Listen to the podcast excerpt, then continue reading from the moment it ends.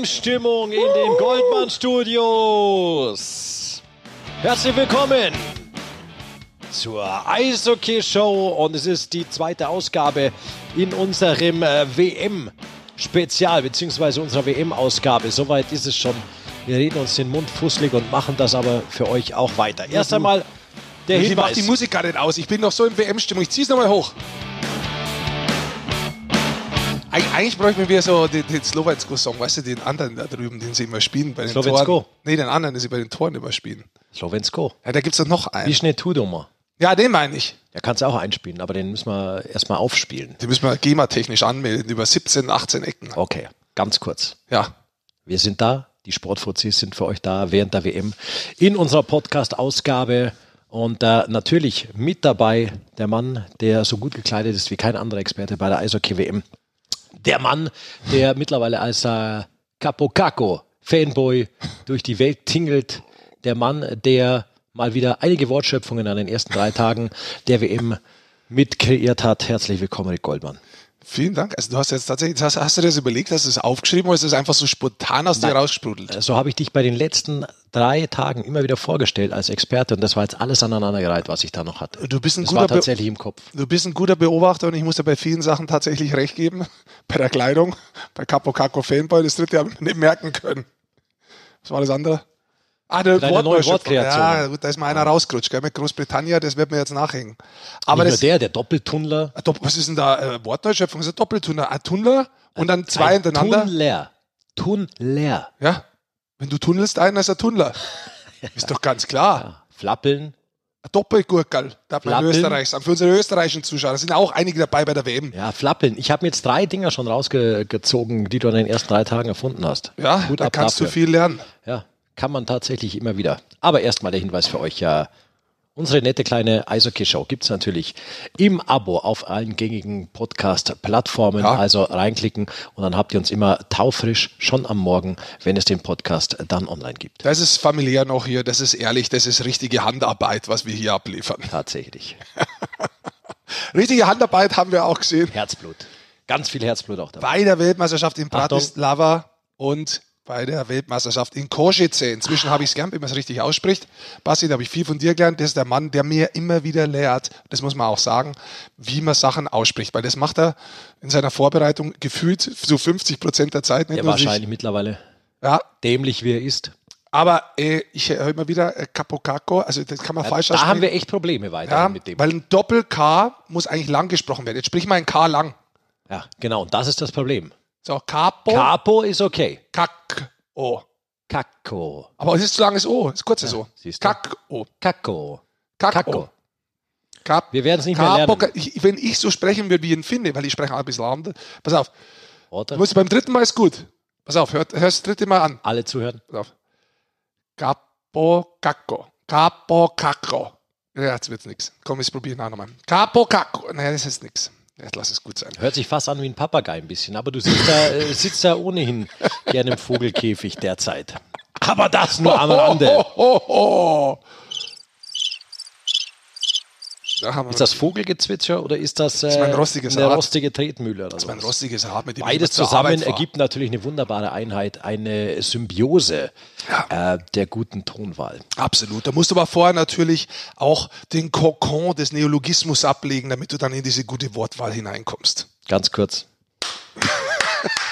Wir haben ja einen deutschen Podcast auch, aber den werden wir das nächste Mal da machen. Elefanten-Podcast fängst du an. Haben wir natürlich auch. Und Natürlich. heute seit heute auch noch ein Wrestling-Podcast. Es ist Sonntagabends, muss man sagen. Ja. Leute, ihr bekommt es Montag taufrisch wieder auf, auf, auf den Markt geschmissen, auf den Podcast-Markt.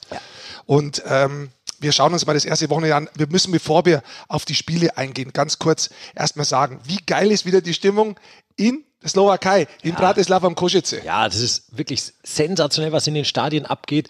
Man mag es kaum glauben, dass alle nach so einer langen Eishockeysaison immer noch so viel Bock und so viel Herzblut für diesen Sport haben und diese Hallen nicht nur füllen, sondern diese Hallen mit Leben füllen, mit Enthusiasmus und mit dieser Leidenschaft.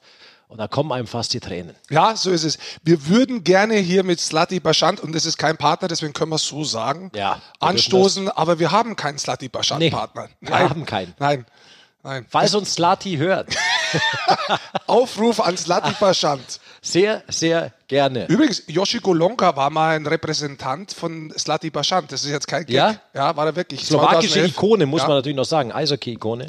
2011 Yoshiko war das so, der war damals damit eingeladen, weil da Slati Bashant auch was gemacht hat und der war tatsächlich der Repräsentant von Slati Bashant. Wenn du mal sich rein diskutiert. Prost. Ja, Prost, Prost. Es ist abends jetzt 11 Uhr. Äh, auch wir haben zum Feierabendbier. Ja, komm, wir hatten heute wieder, wir hatten wieder zwei Spiele heute. Insgesamt äh, sprechen wir mal von drei Spielen heute. Ganz kurz noch in der, in der Nachaufnahme. Auftaktspiel der deutschen Eishockey-Nationalmannschaft gegen Großbritannien. 3 zu 1 Sieg am Ende. Hart erkämpft, mannschaftlich geschlossen, geduldig gespielt. Ähm, insgesamt eigentlich erwartet schwerer Auftakt, aber gut gelöst. absolut gut gelöst. Aber bevor wir jetzt wirklich auf die deutsche Mannschaft eingehen, lass uns doch mal ein bisschen auf die Stimmung nochmal eingehen. Ich möchte nochmal zurückkommen. Äh, und da haben wir einen Mann vor Ort. Haben wir extra hingeschickt, da haben wir keine Kosten und Mühen gescheut. Das müssen wir schneiden. Nein, das ist natürlich so ein bisschen Ironie, das kann man natürlich schon mal machen. Ja. Also, mit einem kleinen Augenzwinkern dahinter, keine Frage. Es ist nur lustig gemeint. Bei seiner zehnten und letzten WM, Sascha Bannermann, ähm, den rufen wir jetzt einfach mal an. Der auch noch äh, tatsächlich äh, versucht, Jubiläum, Ja, und 10. der wird auch noch, der wird versuchen, laktosefreie Milch in der Slowakei Nein. groß zu machen. Nein, die hat er Wird mitgebracht. nicht- Die hat er mitgebracht. Ja, Der ja, Sojamilch. deswegen sage ich ja, er wird es ja groß machen. Ruf ihn an. Ruf ihn an. Ruf den an und schimpf ihn. Erstmal wegen der Sojamilch. Nein, ich finde das ja gut. Ja, finde das auch gut. Im Slati Baschandland nimmt Also ja die Sojamilch mit. Der Sojasash. Meinst du, dass der noch wach ist oder hat der eine Maske auf dem Gesicht oder irgendwas? Man weiß es der nicht macht doch sicher genau. Wellness nur dort. Nein, der Sascha arbeitet wie ein Schwein. Da ist er, Sascha hier. Sascha, Basti und Goldi, deine Brüder Ja, im, in so mancher ähm, geistigen Umnachtung hier. Wir grüßen Ja, dich. um Nacht und um Nacht seid ihr oft, genau. Ja. Sehr Sesh, du hast einen relativ schlecht Empfang, Sesh, muss man sagen. Vor am Telefon war es besser. Vielleicht liegt es doch am Röde Podcast-Teil. Ähm, erstmal herzlichen Glückwunsch. Zehn Weltmeisterschaften IIHF Eishockey World Championship on Row. Herzlichen Glückwunsch, Sascha Bannermann. So, genug gefeiert. Ja, Wahnsinn. Wenn ihr mich sehen würdet, ich bin rot. Ja. Wegen deiner Ja, ja, Gesichtsmaske. Wellness. Oder bist du in der Sonne gelegen den ganzen Tag? Was treibst du? Erzähl. Ich habe hart gearbeitet, wie das so ist bei einer Eishockey-Weltmeisterschaft. Solltet ihr wissen, ihr wart ja gelegentlich auch mal da. Ja, das ist richtig. Das stimmt. Das wollen wir jetzt auch nicht weiter du hat- fortführen. Sesh, du hattest heute einen großen Auftritt. Du hast Philipp Grubauer vom Flughafen abgeholt heute. Da frage ich Ja, mich, haben die keinen Und- Fahrer oder was? Er musste unbedingt, er wollte unbedingt äh, im Sport 1 mobil transportiert werden. Nein, äh, er ist natürlich offiziell abgeholt worden von ähm, vom Deutschen Eishockeybund in Person vom Sportdirektor Stefan Scheidnagel. Aber ähm, genau, wir waren dabei, weil wir natürlich unbedingt ähm, auch mit ihm ganz gerne dann schon ein Interview machen wollten. Und der war ganz schön fertig, der war ganz schön äh, ja, müde und ich glaube, ähm, der wollte vor allem eigentlich erstmal schlafen, aber musste dann trotzdem noch ein paar Sätze mit mir wechseln und nett, dass es gemacht hat. Ja, das verstehe ich. Jetzt erzähl uns mal so ein bisschen vor Ort. Wir haben schon mal gesagt, die Stimmung in Kosice und in Bratislava, sie kommt so großartig rüber im Fernsehen.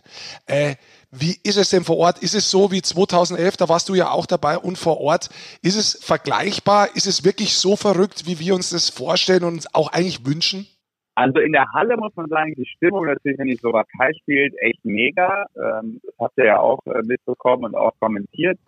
Ähm, was mir so ein bisschen noch fehlt, und das ist vielleicht auch noch der Unterschied zu Bratislava, das kann ich noch nicht einschätzen, weil ähm, irgendwann geht es ja dann auch dahin, spätestens dann äh, ja im Normalfall im Viertelfinale. Äh, mal gucken. Ähm, aber hier so in der Stadt, weißt du, also in Košice selber finde ich jetzt ähm, klar endlos viele Fans auf den Straßen. Das ist eine relativ kleine ähm, Fußgängerzone, aber endlos lang und wunderschön. Ähm, da triffst du natürlich alle Nasen lang, gerade bei gutem Wetter, äh, dann Fans, äh, vor allem sehr viele deutsche Fans, sehr viele finnische Fans und Dänen. Das ist so, finde ich, äh, ja, die Fanschaft, die am meisten vertreten ist, äh, neben den Slowaken logischerweise. Aber sonst so ähm, hier im Ort selber ähm, kriegst du es gar nicht so dramatisch mit, finde ich. Also es jetzt nicht besonders geflaggt oder oder äh, viele Poster, die irgendwo rumhängen, dass du immer das Gefühl hast, Weltmeisterschaft findet statt. Ähm, ganz anders zum Beispiel, ihr erinnert euch gut, äh, als äh, in Herning, wo das irgendwie, äh, keine Ahnung, in jedem Schaufenster präsent war. Ähm, das ist das ist hier nicht so. Ähm, ich habe aber auch überlegt und dachte so, ja, vielleicht ist es einfach auch der Grund, dass sie das gar nicht machen mussten, äh, weil das natürlich hier in der Slowakei irgendwie das Ereignis ist, was ganz oben auf der Agenda steht, was jeder mitkriegt und jeder weiß in diesem Land, dass diese Eishockey-Weltmeisterschaft ist. Vielleicht in anderen größeren Ländern muss, Ländern musst du viel mehr ähm, Werbung dafür machen, dass Eishockey auch Weltmeisterschaft hat, äh, neben den ganzen anderen großen Sportarten. Und hier ist es eben ähm, die Nummer eins und äh, von daher war es vielleicht irgendwie auch klar, dass das, das funktioniert und der Kartenvorverkauf äh, funktioniert. Ähm, das, das ist so das Einzige, dass ich das Gefühl hatte, hey, äh, es ist jetzt hier nicht an allen Ecken und Enden äh, ohne Ende Eishockey, aber ja, trotzdem, trotzdem super Stimmung, klar. Ja, hört sich doch gut an. ich lacht. Ja, ich war in der Zwischenzeit, hab mir einen Tee aufgekocht, hab die Nudeln warm gemacht, hab mein Bier geholt, bin wieder zurückgegangen, musste nur schnell aufs Klo, aber ich habe die noch reden gehört. Deswegen habe ich mir noch schnell zwei Eier gemacht und war jetzt wieder zurück. Ach, herrlich. Äh, Ich bin so froh, dich wieder mal zu hören, Sisch. ja, deshalb habe ich auch lange ausgeholt, damit du viel davon hast. Du äh, siehst, ähm, ach so, du wohnst ja mitten in der Stadt, du hast ein nettes Apartment. Hört mal. Ja, also wirklich mitten in der Stadt. Äh, also wenn man aus der Tür rausgeht, steht man in der Fußgängerzone äh, von Koschice und äh, ich habe es ja gerade schon angeschnitten und will jetzt nicht wieder ausholen, damit Goldi nicht noch einen Tee kocht. ähm, äh, das, von daher ist es super. Also so zum mal eben kurz rausgehen, keine Ahnung, was frühstücken gehen und so äh, passt. Und äh, ja, wir sind sehr gut untergekommen und hat, hat uns gut angetroffen. Daran, also da dürfen wir nichts zu meckern haben, überhaupt nicht. Schön. Jetzt lass uns mal ganz Ja. kurz, du bist ja sehr nah dran an der deutschen Mannschaft, schaust dir die ganzen Trainingseinheiten an, äh, bist nah dran an den Spielern, sprichst mit den ganzen Spielern. Erstes Spiel, sage ich mal ein bisschen zäh, Arbeitssieg, aber gewonnen gegen Großbritannien. Dann heute, wir sind ja immer noch am Sonntag, wo wir das Ganze aufnehmen, ähm, ja, ich würde sagen, eine sehr gute Leistung von der deutschen Mannschaft. Insgesamt äh, im Verbund eine gute Leistung, ein gerechter Sieg über die Dänen. Wie war die Stimmung so danach bei dem deutschen Team? Muss ja schon sich ein bisschen was gelöst haben. Das ist ja eigentlich das, was man wünscht, am Anfang so ein bisschen ins Rollen zu kommen. Hast du da was gespürt davon? Ja, ja, hat man eigentlich bei jedem Interview gemerkt, genau das, was du gerade wiedergibst, ähm, dass jeder so das Gefühl hatte, wow, geiler Start. Also äh, teilweise sogar das Gefühl äh, hatte ich, dass das äh, überschwänglich äh, aufgenommen wird.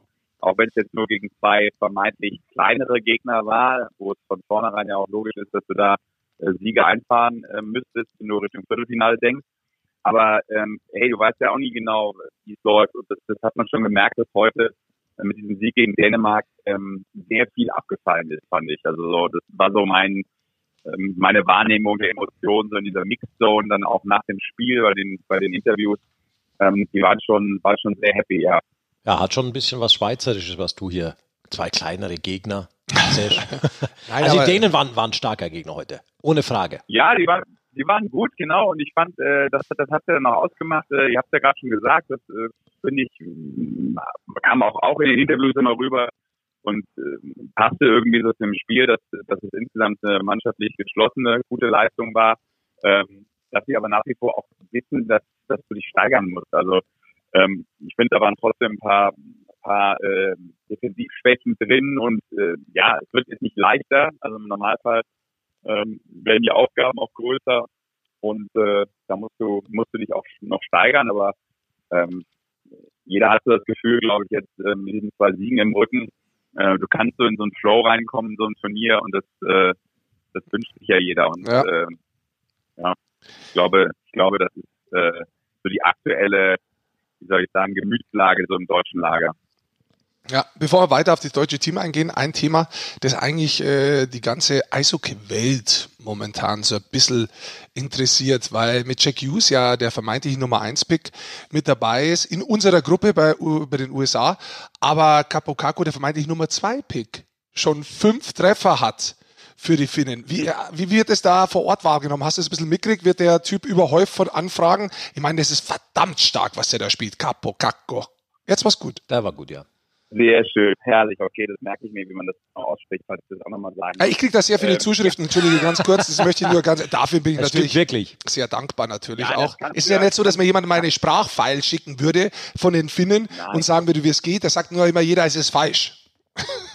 Ja, Sehr aber das hilfreich. kannst du alles dann nochmal, kannst du alles ja nochmal ganz genau in deinem Fremdsprachen-Podcast analysieren, aber vielleicht nicht jetzt. Danke.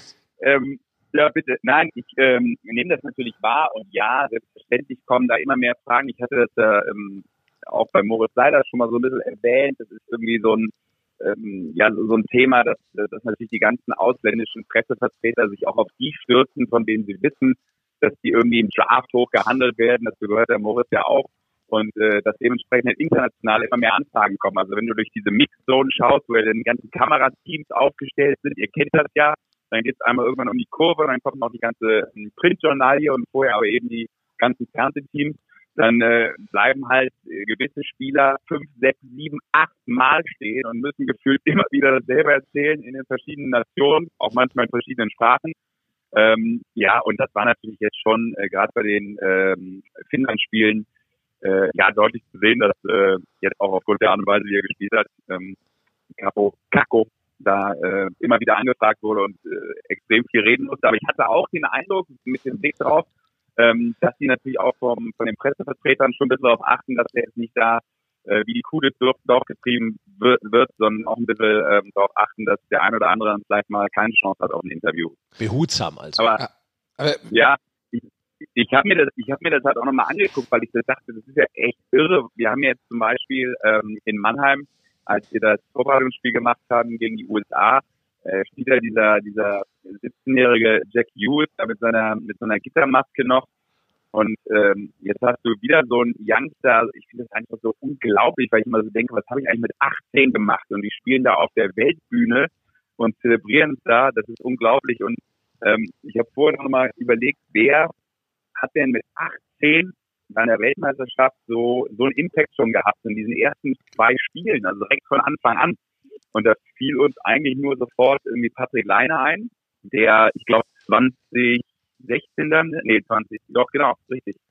Ähm, auch mit 18 dann auch sofort vier Tore machte. Ne? Aber das war, glaube ich, damals sogar gegen Weißrussland und gegen Deutschland. Und jetzt hat er ja auch noch direkt gegen diesen Top-Nationen auch noch getroffen. Ähm, also das ist schon echt ein krasser Aufschlag von dem Typen. Ähm, den hatte noch nicht mal, ihr werdet euch erinnern, äh, McDavid, glaube ich, bei seiner ähm, ersten WM da so mit 18, 19 in St. Petersburg. Genau. Ja, wir, wir also, gehen sogar noch ein bisschen weiter hinter und sagen, so ein Eric Lindros zum Beispiel in den 90er Jahren hatte, hatte auch so einen Einstand ja. WM, der war auch richtig gut. Serge, ganz kurz, äh, eine Frage habe ich noch, weil du gesagt hast, was haben so andere Leute mit 18 gemacht? Man muss eines dazu sagen, was viele Leute vielleicht in diesem Podcast, den hören, nicht wissen. Du warst Tennisprofi. Und äh, tatsächlich frage ich mich jetzt, weil du das gerade gesagt hast, wo, wie weit warst du mit 18 Jahren? Also das muss ja auch im Tennis ähnlich laufen und da muss man ja eigentlich merken, dass da eine Profikarriere losgeht. Äh, so im Nachhinein, wo würdest du dich da jetzt sehen? Wenn du das so vergleichst, ist ja interessant, so ist mal 20 Jahre später anzuschauen. Oder 15 bei dir. Ja, total. Jetzt ist es natürlich ein Einzelsport, aber was ich da so begeisternd finde, und das ist das, was mich ähm, so fasziniert, auch an so jungen Typen in den Sport. Klar, die werden jetzt auch hier und da mal durch eine Mannschaft getragen, also ein Unterschied Einzelsport, aber ähm, wie, wie weit die mental sind und wie stark die mental sind. Auf so einer Bühne, Weltmeisterschaft, äh, keine Ahnung, endlos viele, über 100 Länder gucken dazu und du äh, hast du das Gefühl, die spielen das so selbstverständlich in der Art und Weise, was sie können und rufen es halt auch ab. Und das hat halt einfach mit so viel Selbstbewusstsein zu tun und das ähm, finde ich so bewundernswert, ja. weil, gebe ich offen zu, mit 18 fehlte mir das so ein bisschen, weißt du, und das ist einfach ein total wichtiger Faktor im Profisport, um da dann auch das, was du als Talent hast, eben im entscheidenden Moment auch auf, auf die Bühne zu bringen. Ja, das stimmt. Äh, Flo, äh, Flo sage ich jetzt schon. Äh, Kannst du auch Flo zu ihm sagen. Ich weiß gar nicht, wer, wer ist Sascha ja. Florian Bandermann. Ja. Ein bisschen die Qualität ist schlecht, deswegen, wir reden hier ein bisschen weiter, äh, wollen ich jetzt aber nicht nur alleine fragen, sondern äh, wir wollen ganz kurz, Basti, mal das rausarbeiten. Wir haben uns lang auch unterhalten heute, weil das wirklich das Thema ist, auch wenn man so überall schaut, bei sozialen Medien, bei der IIHF, ähm, beim Account und so weiter. Es ist das Thema Check Use versus Gapokako. Und ähm, jetzt wird es wieder schlechter mit dem Gako. ähm, ich hole mir vielleicht noch ein Bier, dann geht's leider. Finish, vielleicht noch, ja. Finish sprichst du besser mit drei, vier Bier. Bestimmt. Ähm, Selbst der Finne angeblich, ja. Wir sind, der spricht ja nur so, seine Sprache. Ähm, äh, nein, das im Finnisch-Podcast werde ich das wieder richtig stellen. Ja, mach das bitte. Man kann die zwei Spielertypen, das hast du heute richtig gesagt, glaube ich, und das ist ein sehr, sehr guter Impact von dir, die kann man nicht miteinander vergleichen. Warum? Nee, weil Jack Hughes vom Gefühl her eher so ein, so ein klassischer Spielmacher-Typ ist, der schön spielt, der andere einsetzt. Capo Caco ist einer, der verdammt hart arbeitet, der ein gutes Gespür für die Taktik der Finnen auch hat, der aber eigentlich so der Sniper einfach ist. Ja, ich gehe sogar noch eins weiter. Jetzt schauen wir uns mal das an, was wir immer sagen, wo sich das Eishockey hin entwickelt hat. Das hat sich in Schnelligkeit entwickelt. Jetzt haben wir zum Beispiel insbesondere bei den ersten Spiel, das wir gesehen haben, auch von den USA gesehen, wie schnell wirklich Jack Hughes ist. Haben wir auch in Mannheim gesehen. Ja. Bloß, großer Unterschied. Jack Hughes geht in den freien Raum. Er geht immer in den freien Raum. Unterschied, Capo Caco macht sich seinen Raum. Und das ist für mich der größte Unterschied. Capo Caco ist körperlich viel präsenter, kann sich in den Zweikämpfen viel besser durchsetzen, schiebt Leute weg, wie zum Beispiel beim Empty Netter, äh, dieser ähm, gestern erzielt hat. Der, gegen der, die Slowaken. Gegen die Slowaken, genau. Das war der dritte Treffer an dem Abend. Da ist so viel Wille dahinter, da ist so viel körperliche äh, äh Stärke schon dahinter die sehe ich bei Jack Hughes nicht. Und er hat natürlich die andere Spielweise, da gebe ich dir recht. Aber Kako kann den Körperkontakt. Er hat einen Schuss. Der forciert den Körperkontakt. Richtig, so. das ist der Unterschied. Sogar der kommt, glaube ich, nur dadurch wirklich ins Spiel. Genau, das ist der Unterschied. Und da kommt man wieder dazu, ist es denn ein Vorteil, ist es bloß eine Momentaufnahme? Weil Kako schon gegen Männer gespielt hat in der, in der Liga ähm, und Jack Hughes aus dem College kommt. Der kommt nicht mal aus dem College, der kommt aus dem äh, National Development Program. Der hat nicht College gespielt. Entschuldigung. kommt aber er kommt direkt da raus. Ja, er kommt auf jeden Fall, er hat, er hat noch nie in der Seniorenmannschaft gespielt. Genau. Ist, ist das der Unterschied bloß jetzt und möglicherweise in einem Jahr schaut es komplett anders aus? Kann er ihn überholen? Das ist die große Frage, wo ich das sehe. Und das ist sehr, sehr, sehr schwer zu beurteilen. Ja, Wenn ich jetzt nur die zwei Spiele heute gesehen habe, und darf man auch nicht vergessen, da werden noch viele kommen, wo vielleicht Jack Hughes, der wird jetzt dann übrigens bald 18, äh, uns zeigen kann, dass er 18 Mal besser ist, gerne, ich, ja. ich schaue es gerne. Aber momentan, wenn ich bei New Jersey wäre, dann würde ich ohne Frage Capo Caco. Ja, aber das ist natürlich auch eine Ausrüstungssache von New Jersey. Wo wollen die hin? Was für ein Spieler richtig. suchen die? Das ist auch richtig. Da hast du absolut recht. Da hast du absolut recht. Ansonsten äh, muss man sagen. Mh, Lass uns mal nicht nur auf die Offensive schauen. Ja. Äh, denn wir dürfen ihn nicht vergessen und wollen das natürlich auch nicht. Äh, defensiv Moritz Seider, gleicher ja. Jahrgang. Und ähm, den wollen wir überhaupt nicht vernachlässigen. Im Gegenteil, auch den äh, sollte man hochleben lassen, weil der spielt absolut exzellent. Also da muss man wirklich sagen, der spielt nicht nur exzellent, das ist hervorragend. Also der bekommt auch unheimlich viel Eiszeit. Ähm, er war im ersten Spiel, äh, ist er gewählt worden zum besten Spieler gegen Großbritannien. Er hat da auch den ersten Treffer erzielt. Insgesamt muss man sagen, was er mit der Scheibe macht, wie er sich bei der Weltmeisterschaft nochmal gesteigert hat, das ist wirklich ganz große Klasse. Wir haben diese ähm, ja, wie er sich da steigert, eigentlich in, in der Saison schon gesehen, dass das immer mehr worden ist, auch mit der Scheibe sich in die Offensive eingesetzt hat, aber dass er das jetzt bei der Weltmeisterschaft komplett eins zu eins vom Finale umsetzt, da muss ich gar nichts gegen Moritz Seider, das, das hat mich wirklich überrascht. Ich meine, der ist da mit der beste Verteidiger. Das darf ja auch noch überraschen, glaube ja. ich, beim, bei so einem jungen Spieler. Absolut.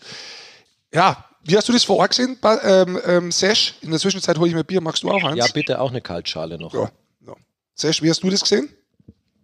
Was hast du? Du trinkst eine Kaltschale. Ich muss jetzt auch gerade mal was trinken, was ich beim äh, deutschen Fantreffen heute bekommen habe. Hier irgend so ein Schnaps oder so. Nein, Quatsch. Hast du bekommen heute? Wir, ja, wir, ja, ich wurde beschenkt. Wir dachten ja, du, du missionierst äh, Korschice mit äh, Sojamilch. Äh, die habe ich jetzt zwischendurch auch getrunken, aber äh, die habe ich ja hier im Kühlschrank. Äh, ist natürlich alles vorbereitet, natürlich. Aber so, äh, was willst du eigentlich? Du trinkst doch selber Latte. Warum machst du mich immer so fertig über Social Media? Also, Nein, äh, ne? wir, wir hören auf mit diesen, wir, wir wollten tatsächlich, äh, Rick hat dich gefragt, äh, Moritz Seider ist ja. äh, ein großes Thema. Wir wollen mal äh, weg von News und, und Kako, ja. tatsächlich äh, hin zu Moritz Seider, weil man den nicht genug hochleben lassen kann. Wie ist dein Gefühl? Wie hast du ihn gesehen? Wie erlebst du ihn dort in Koschice? Ja, äh, also auch, auch so sehr ja, sehr irgendwie ruhen trotz dieser ersten WM. Also ich finde, der liefert Action ab und äh, so ein Beispiel war irgendwie auch heute den, ja, so ein Schuss, den er geblockt hat, wo er da reingerutscht ist, so rückwärts rutschend, den glaube ich mit dem... Ja, aber bei 2-1, also den Pass weggenommen hat, war sensationell. Ja, genau, also den Pass, Pass weggenommen hat, genau, das, das, das war irgendwie so, ähm, ja, so sinnbildlich für ähm, die Attitüde und wie viel der einfach schon richtig macht.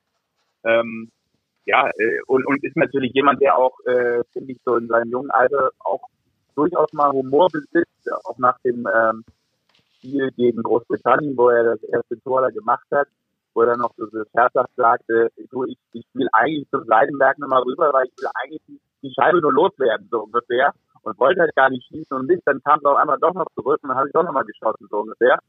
Ähm, das, da hat er sich selbst so ein bisschen auf die Schippe genommen. Also der, der hat auch Humor, der Kerl, und äh, ja, irgendwie äh, finde ich find eine sehr positive Erscheinung. Also der ähm, ja, kommt ja auch gut raus. Der Goldi hat ihn da auch intensiv mit seiner ähm, also die Rubrik Nice interviewt. Also das äh, alles das, was man da so raushört, äh, merkt man jetzt auch selbst bei so einem großen Turnier. Kommt übrigens äh, jetzt, wo der Podcast rauskommt, am Montag, an diesem Montag wird Leon Bergmann 30 Minuten vorgestellt und Moritz auch Moritz Seider. Weißt du, wie viel Uhr das ist, Basti? Ähm, So, jetzt. ich schätze nach dem Abendspiel morgen. Ja, da schaue ich jetzt in der Zwischenzeit mal nach. Aber erstmal würde ich sagen, ein Prost auf Moritz Seider und seine Leistung bisher. Prost. Prost. Wir suchen noch einen Bierpartner übrigens. äh, hast du was vor Ort klar machen können? Vielleicht mit Slati Baschant oder Gruczovac oder wie heißt das andere? Kruschowitz. So heißt es. Nee, ich habe ich hab bisher, ich hab bisher, bisher noch nicht den Repräsentant von Slati Land getroffen. Da, er weiß Da es. ist er. Wer war der Repräsentant von Slati Baschant äh, 2011? Sag's. Yoshi Golonga. Sehr gut. Sehr Applaus. Gut. Applaus. Spielst noch einen ein? Ja, er weiß, der kann sich so lange aufs merken. Das ist der Elefant. Ja. Das, das ist Der Rick macht übrigens auch einen Elefanten-Podcast. Wusstest du das schon? Ja. Kannst du gar nicht Das wissen, haben wir, heute erst, haben wir heute erst beschlossen. Also, ich war ich hab kurz nachgeschaut, um 18.30 Uhr ähm, Montag. ähm, Nice, nice, 13.15 nice. Ja, da kann man sich äh, Genau. Leon Bergmann und Moritz Seider anhören. Und das ist sehr interessant, weil die komplett unterschiedliche Wege gegangen sind. Moritz Seider ist in Deutschland geblieben, hat die Ausbildung komplett in Deutschland gemacht, extra mit seiner Familie umgezogen. Leon Bergmann ist mit sehr, sehr jungen Jahren in die, nach Schweden gegangen. Und trotzdem unheimlich erfolgreich beide.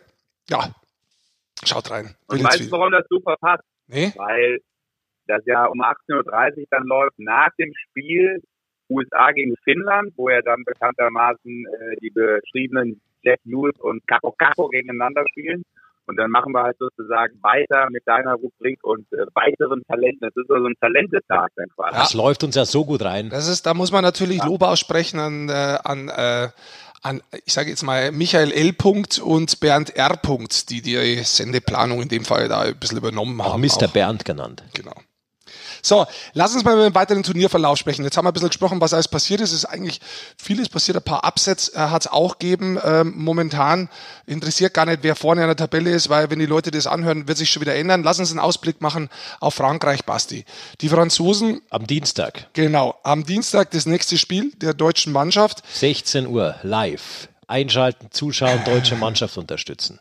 Die Franzosen haben einmal, ähm, nachdem sie vorne waren, gegen die Dänen noch im Penaltyschießen verloren und haben, das muss man auch, glaube ich, so sagen, dann einmal schon auf die Mütze gekriegt. Ja, die haben ordentlich bekommen. War das nicht sogar heute 7-1 gegen Ja. die USA? Ja, So ist es. Genau. Da kommen sie jetzt, haben dann natürlich ähm, dann auch einen Tag frei, die Franzosen, bevor sie Dienstag auf die, auf die deutsche Mannschaft sprechen. Ich glaube, ein Spieler ist drin bei den Franzosen, Ja. der ist wirklich sehr gefährlich, den kann man schon mal sagen. Alessandre Techier. Ganz junger Mann auch, Jahrgang 99, der nach der Saison in Finnland, da war ausgeliehen an Kalpa, mit denen hat er als erstes finnisches Team den Spengler Cup äh, gewonnen in diesem Jahr, äh, noch zu Columbus gewechselt ist, da noch zehn Spiele gemacht hat, drei Tore geschossen hat und auch in der American Hockey League noch acht Spiele mit insgesamt sieben Punkten. Das ist so ein, ähm, ja, fällt wieder in die Kategorie ganz junger Spieler und ähm, ist tatsächlich so ein, so ein Megatalent aus, aus Frankreich, aus Grenoble. Dort kommt er nämlich her. Knobel. Ja. Und ähm, Äh, wie? spielt schon seine zweite, Rouge. er spielt schon seine zweite Weltmeisterschaft nach 2018. Da lacht er. Da lacht er. Ja, Das der, Ja, weil ich mich schon wieder freue, weil du die, die ganzen Namen wieder da äh, zelebrieren wirst. äh, Französisch, da ist er ganz groß. Sehr, sehr gut. Ja, ich, ich bin ja extra nochmal, das muss ich jetzt auch zugeben, das kann man jetzt ruhig mal sagen, das sieht man auch, wie braun ich bin im Fernsehen. Ja. Das kommt total sympathisch, wenn man sowas über sich selbst sagt. Ja, ähm, ähm, nochmal an der Côte d'Azur gewesen, um äh, da auch nicht nur Bouillabaisse zu essen. Sondern auch ein bisschen Champagner zu schlürfen. Und da bräuchte ich noch einen Sponsor, weil ich mir die d'Azur nicht leisten kann. Und auch hier der Aufruf in meinem Sponsor-Podcast. Und Wer- in einem Französisch-Podcast. Wer sponsert mein feudales Leben? An der Côte d'Azur. Ja, da fehlt das Boot noch. Also einen Jetski hätte ich, aber ich möchte es gerne als Beiboten Ah, es wird sehr haben. persönlich, das ist doch schön in diesem Podcast heute. Ja, ist ein kleiner Familienpodcast. Natürlich. Und Ja, Wie findet, wie findet ihr denn, ähm, wie Frankreich spielt? Ich finde, die spielen so ein bisschen irgendwie wilder als die Deutschen. Die spielen auch vielleicht hier und da aggressiver. Ähm, äh, sah, sah zwischendurch auch mal so ein bisschen vogelwild aus, finde ich. ja, ich glaube, man darf auch nicht vergessen, vier Tore gegen, gegen Dänemark, ähm, das ist nicht so das genaue Bild, weil äh, da sind schon drei bis vier Tore tatsächlich auf Sebastian Dahm gegangen. Einen hat er da von der blauen Linie kassiert und man muss echt sagen, dass Sebastian Dahm da Frankreich überhaupt ins Spiel gebracht hat und in, im, im Spiel gehalten hat, so lange, Ja. um, um den, den, dass die einen Punkt geholt haben. Das ist ich das glaube, die sind lange nicht so stark wie die letzten Jahre, Frankreich. Finde ich auch, obwohl in der Verteidigung wenig Veränderung ist. Da ist Chanil, Manavion, das sind viele Leute, die wir tatsächlich kennen. Äh, Thierry. Weiter, ja, Shakyavili in der Verteidigung und dazu noch Ekfei. Also dann Ja. auch im Sturm, äh, Resch, Trey, ähm, da sind schon die Leute drin, die man eigentlich kennt. Also, aber auch ein paar neue drin, aber ich finde sie auch insgesamt, muss ich sagen, nicht so stark wie vielleicht äh, die Weltmeisterschaften zuvor, auch wenn Florian Adi zum Beispiel im Tor ist ja, wir werden mal drauf schauen, aber ich glaube, Deutschland muss oh, definitiv hundertprozentig äh, konzentriert da reingehen. Aber das ist ein Gegner, den kannst du machen. Und wenn du den machst, nach sechs Punkten jetzt, wenn du den machst und dann nochmal drei holst, dann stehst du richtig gut da. Dann hast du einen guten Start, genau das, was wir letztendlich auch wollten, was wir besprochen haben. Und dann hast du schon mal so ein, wenn du dann die Slowaken schlagst, dann bist du schon sicher im Viertelfinale. Alles, was danach theoretisch noch kommen würde, das wäre on top top. Ja? also dann hättest du wirklich Also zwölf Punkte haben noch immer gereicht. dann hättest du hier auch eine Begeisterung ausgelöst Ja. in Deutschland. Insofern, ja, das ist ein wichtiges Spiel. Erstmal die Franzosen schlagen und dann schauen, wie weit es geht. Und auch das äh, wird wieder ein Spiel, in dem es nicht nur ums Spielerische gehen wird, sondern, sondern wo man wieder als Team geschlossen spielen muss, wo es um auch kämpferisch reinkommen muss. Das ist nicht dieses, immer so. In dieses Ding. Das ist nicht immer so. Was? Das ist nicht immer Ja, so. eigentlich schon. Ja, ein paar Gegner hast du schon, wo du, wo du spielerisch überlegen sein kannst, aber ich glaube, bei einer WM ist das auf keinen Fall so. Mit einer Arschbacke durchs Turnier gehen kann maximal Russland mit dem Kader. Ja, machen sie ja auch. Ja, da lacht er wieder. Französisch und Arschbacke gefällt ihm. Sehr schön. ja, aber das werde ich in einem anderen Podcast Apropos- erklären, wo ich jetzt hier nicht sagen darf, sonst wird der Podcast anders geratet. Apropos, da fällt mir ja noch ein, ich meine, ähm, ihr wisst ja auch, dass äh, der gute ähm, Philippe Boson, der, der Coach der Franzosen, all die Jahre immer neben euch da auf dem Kommentatorenplatz gesessen hat. Ja, da hat er viel gelernt. die- Da hat er hat er- da hat er so viel gelernt, dass er äh, französischer Nationaltrainer äh, werden konnte. Äh, frage ich mich ja, wo bist du?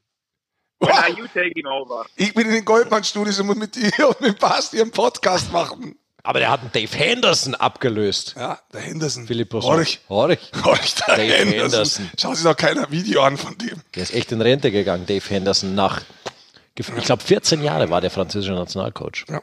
Ansonsten, ähm, ganz kurz noch mal eine Frage so nebenbei. Ähm, jetzt haben wir schon im Turnierverlauf ein bisschen was gesprochen über die deutsche Mannschaft.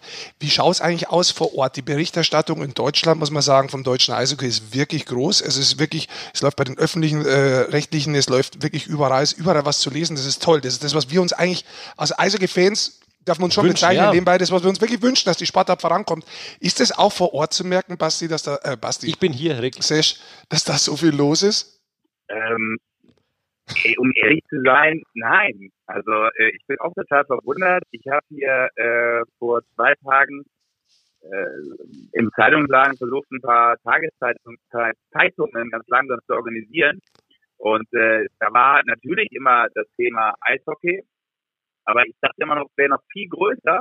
Ähm, aber vielleicht hatte ich auch nur einfach einen schlechten Tag ausgesucht. So, ganz kurz. Aber ich Du hast die falschen Zeitungen ausgesucht. wir, wir- wir stellen die Frage nochmal, weil ich habe es anders gemeint. Also hier in Deutschland, ja, großes Ja. Thema, überall bei den öffentlich-rechtlichen Eishockey, äh, steht überall. Merkt man dem vor Ort auch, dass sehr viele deutsche Kollegen vor Ort sind, dass wirklich, Ah, so. dass Deutschland belagert wird von Journalisten, so, so Fuzis wie du, die da die ganze Zeit was wollen und die Leute nerven.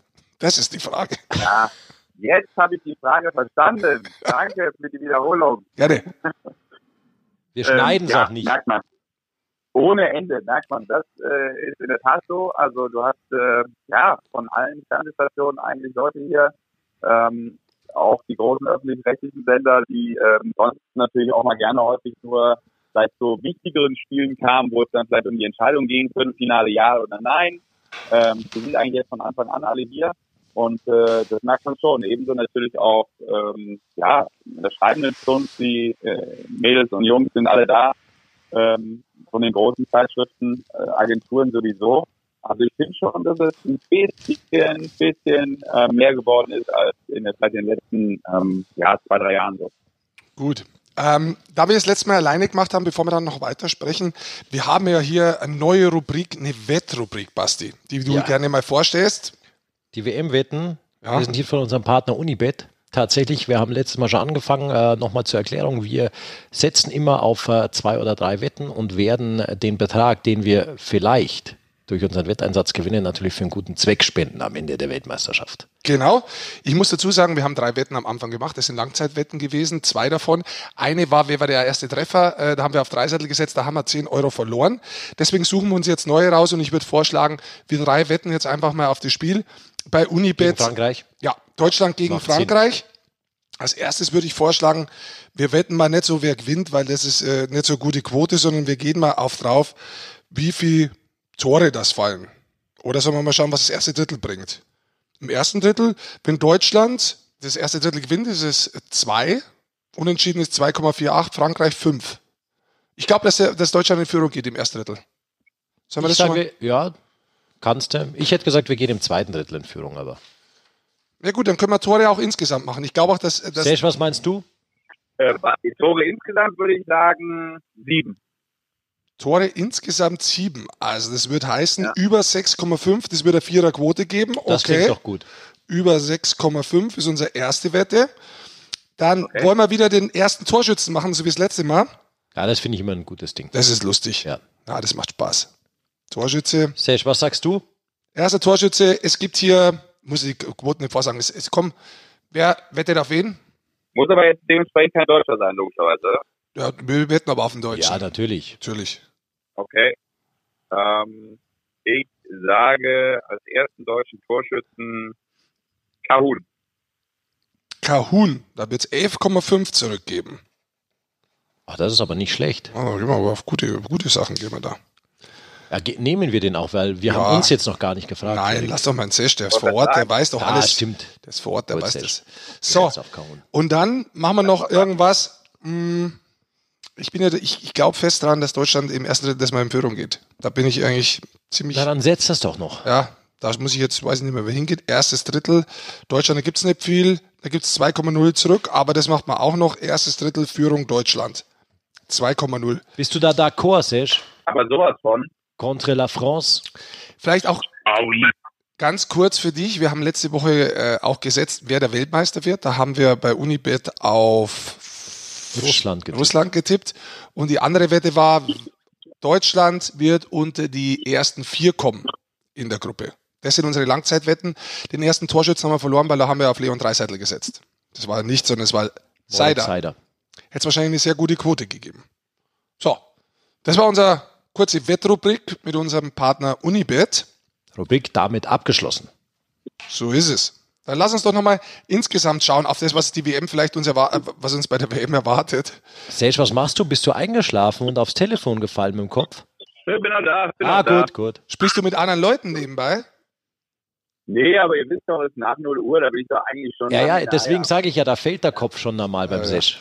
Lass uns mal weiterschauen, was uns so erwartet bei dieser Weltmeisterschaft. Also, ähm, die Kanadier haben ein Spiel verloren gegen die Finnen. Die Finnen sind momentan vorne, genauso wie die Schweizer die Deutschen und die Tschechen und die Russen. Diese fünf Mannschaften haben nach den ersten drei Spieltagen, wo alle zwei Spiele dann haben, allesamt ihre Spiele gewonnen. Wie geht's weiter? Was ist der Ausblick? Die Schweden? Haben uns die wirklich überzeugt? Die Schweden haben fünf Tore gegen die Tschechen kassiert, aber die haben eigentlich so von, von den Namen her, von der Größe und allem die beste Abwehr. Ja. Aber wir glauben ja, dass da jeder ein bisschen zu sehr offensiv orientiert ist. Gerne vielleicht noch. Offensive. Jetzt hatten sie natürlich heute einen dankbaren Gegner. Ähm, der King, Henrik Lundqvist, hat, glaube ich, nur 13 Schüsse von Italien aufs Tor insgesamt bekommen. Shutout ja. für ihn. Wie geht's Ich, für die ich glaube, Schweiz? ich glaub, die Schweden kannst sind noch schwer einzuschätzen. Wie geht's für die Schweiz weiter? Viel Power. Heute haben sie aber auch kämpfen müssen gegen die Letten, die aber auch Ja, wirklich aber haben gut gekämpft. Ja, wieder. haben sie eben gehabt. Diesen Aspekt haben sie jetzt inzwischen dazu. Sie haben nicht nur diesen spielerischen Aspekt, die Schweizer, sondern auch den kämpferischen Aspekt. Also die gefallen mir in dieser Gruppe wirklich gut, wobei ich auch gleichzeitig sagen muss, an Russland führt da drüben kein Weg vorbei. Die Tschechen sind gut. Das ist klar. Ich habe ich, ich hab vor der WM gesagt, du kannst dich erinnern, ich habe gesagt, entweder Deutschland oder die Schweiz. In meinen Augen diesmal wieder einer von beiden unter den Top 4.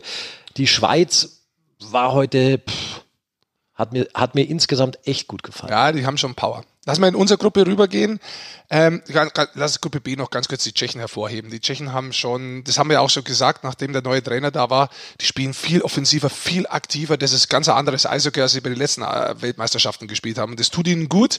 Da können sie ihre Offensive ausspielen und dementsprechend haben sie auch die ersten zwei Spiele gewonnen. Und ich bin gespannt, wie es da weitergeht bei den Tschechen. Äh, bei uns, die Finnen, im Kollektiv bisher gut gespielt.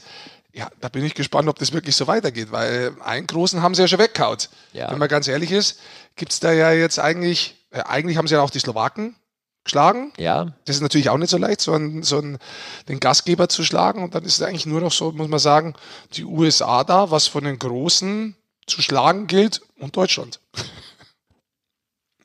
In unserer Gruppe, schaust mich so an? Naja, äh, Deutschland kann es da nicht mit reinnehmen, weil wie sollen die Slowaken die Deutschen schlagen? Finnland, ich bin bei Finnland. Ja. Entschuldigung. Wie sollen die Finnen die Deutschen schlagen? Ja, für mich ein Ding der Unmöglichkeit.